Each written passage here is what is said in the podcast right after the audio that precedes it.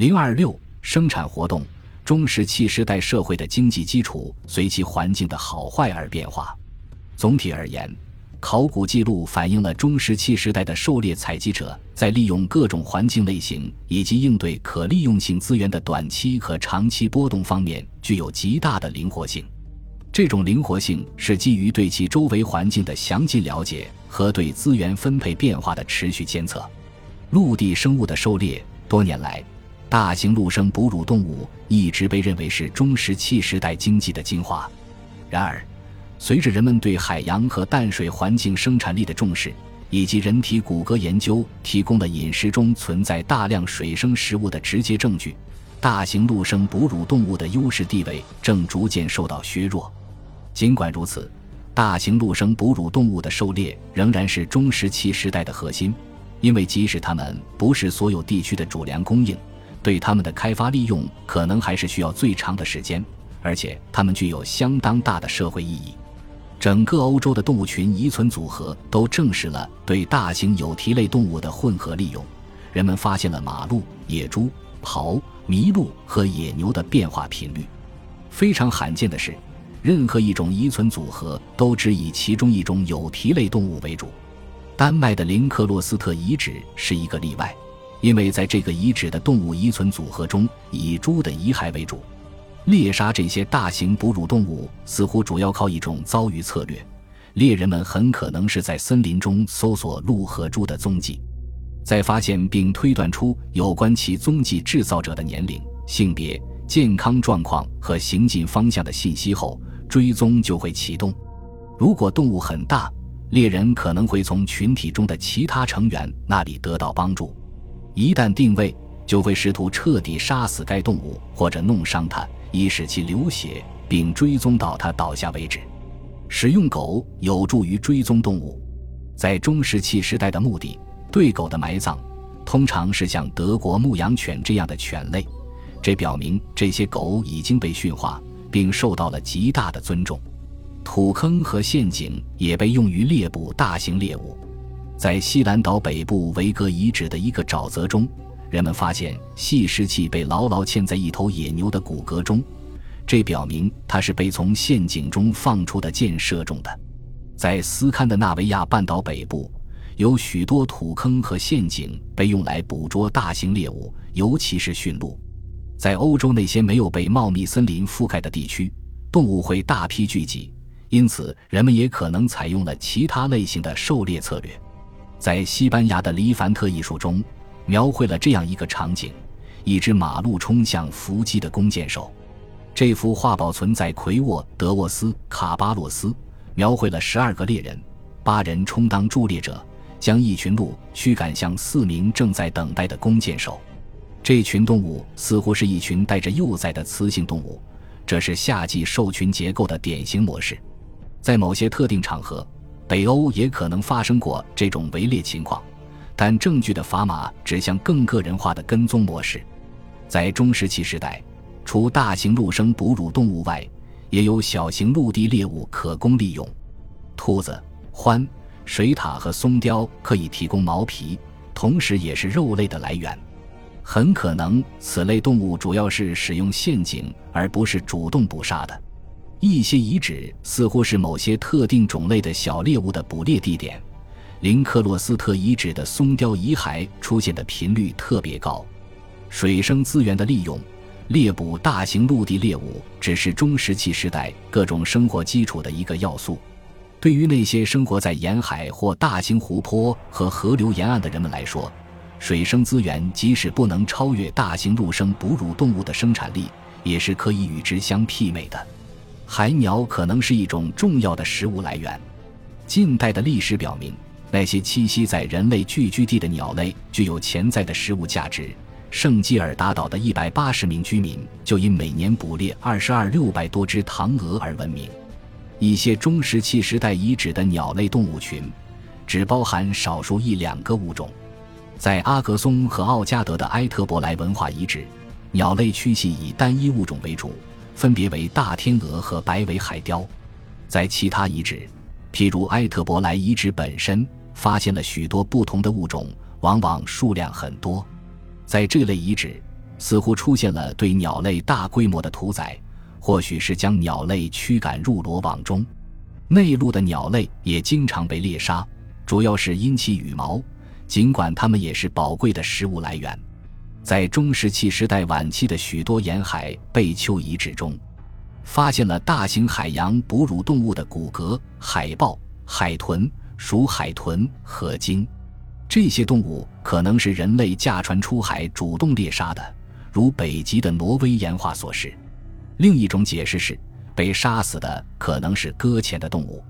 几乎可以肯定的是，后一种情况是发生在体型较大的动物身上。比如蓝鲸和抹香鲸，它们偶尔也会出现在贝丘。在贝丘中还发现了许多种类的海豹。实际上，海豹的骨骼在内陆遗址，比如林克洛斯特也有所发现。在保存完好的遗址中，往往会发现鱼骨。咸水鱼和淡水鱼一定是作为一种宝贵的食物来源。当这些种群迁徙时，情况尤其如此，因为这些物种可以提供惊人的收获。在斯堪的纳维亚半岛南部的遗址显示，包括鳝鳗、梭鱼、丁鲷、欧边和鲈鱼在内的各种淡水物种都得到了开发。它们的捕获是通过包括鱼钩、鱼叉、陷阱和渔网在内的各种技术。在许多沿海遗址中，咸水鱼类出现的比例也很高。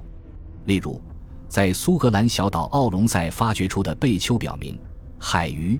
尤其是鳕鱼类一直被有系统的开发，它在人类日常饮食的贡献方面大概超过了贝类动物。在埃特伯莱遗址巨大的贝丘中，鱼的残骸主要是在附近湖泊捕捞的淡水物种，因此一个遗址的临海位置，并不一定意味着海洋物种就具有重要意义。在水生资源谱的底部是贝类动物，如牡蛎、帽贝和玉树螺。在中石器时代晚期，这些似乎是重要的食物来源，在许多沿海地区都发现了当时大型的贝丘。然而，利用这些资源代价高昂，据计算需要五十二二百六十七只牡蛎、一百五十六八百只鸟蛤或三十一三百六十只帽贝，才能够提供与一只马鹿触体相同的热量。但是，这种资源可以由年幼的、年老的以及体弱者来收集。并且可持续利用，因此在其他资源匮乏时可以依赖它们。在冰期后早期，沿海和水生资源在饮食中的重要性日益增加，这一点在希腊南部的弗兰克西洞穴遗址中得到了明显的体现。在距今两万年前，这一洞穴首次被人类占据，当时它位于离海岸大约五至六千米的地方。随着海平面的上升。到距今八千五百年前，这一距离减少到只有一千米。洞穴中的动物群遗骸表明，在中石器时代的饮食中，鱼类和贝类的数量也增加了。植物性食品在中石器时代，植物性食品很可能是饮食的重要组成部分。冰期后的森林提供了品种丰富的可食用植物，如浆果、菌类、坚果以及根茎。从南欧较为开阔地带可以采集到草籽，虽然可以列出可观的潜在可食用物种清单，但实际上很少有植物残骸能够保存在中石器时代的遗址中，能够把这些植物确定为食物来源就更难了。因此，要评估植物材料对饮食的贡献是不可能的。但是，对多瑙河流域遗址人类牙齿磨损模式的研究表明。植物的贡献可能是巨大的。榛子是迄今为止最常见的植物材料。英国中石器时代的遗址中常有发现，通常数量很少，但偶尔数量也会很大。这表明榛子已被广泛利用，并可能被贮存。例如，在汉普郡的奥克汉格七号遗址，碎榛子壳散落在整个活动区。有些人认为。冰期后早期包粉谱中榛子出现频率很高，可能表明这一物种受到了一种特殊的偏爱。鉴于橡子在其他时期作为植物性食品的重要性，在中石器时代的遗址上橡子的稀缺是令人惊讶的。可能是因为需要在食用时进出鞣酸，降低了它们作为食物来源的吸引力。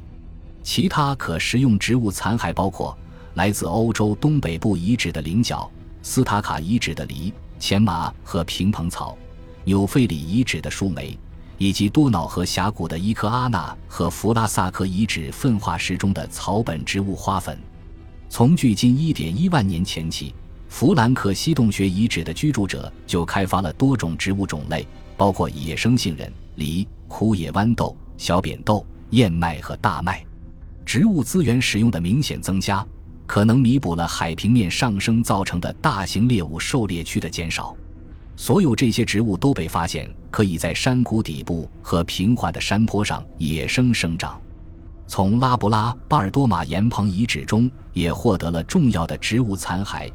该洞穴位于中央高原的南部边缘，距离现今的地中海海岸约五十千米。在距今一万年到八千年的地层中，发现了小扁豆、鹰嘴豆和豌豆的碳化残留物，它们在形态上类似于西南亚新石器时代早期遗址中的栽培种植。在地中海沿岸西部遗址。例如拉布拉多巴尔马岩棚，植物材料使用的日益增加，似乎与对鱼类和鸟类开发利用的增加有关。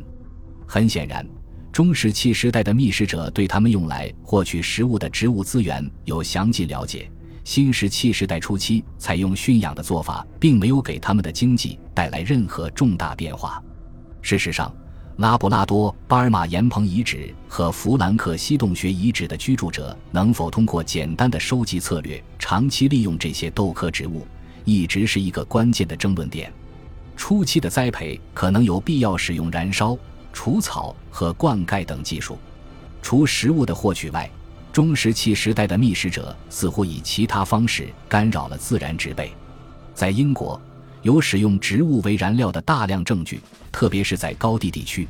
这意味着大片植被被烧毁，但人类活动或自然事件造成的后果程度尚不清楚。中石器时代的觅食者大面积的燃烧是否是为了促进幼芽的生长，以作为食物利用，亦或是作为吸引鹿的一种手段？如果是后者的话，就会增加鹿的数量，并且可以预测它们在景观中的位置。由此，觅食效率就会有所提高。本集播放完毕，感谢您的收听，喜欢请订阅加关注，主页有更多精彩内容。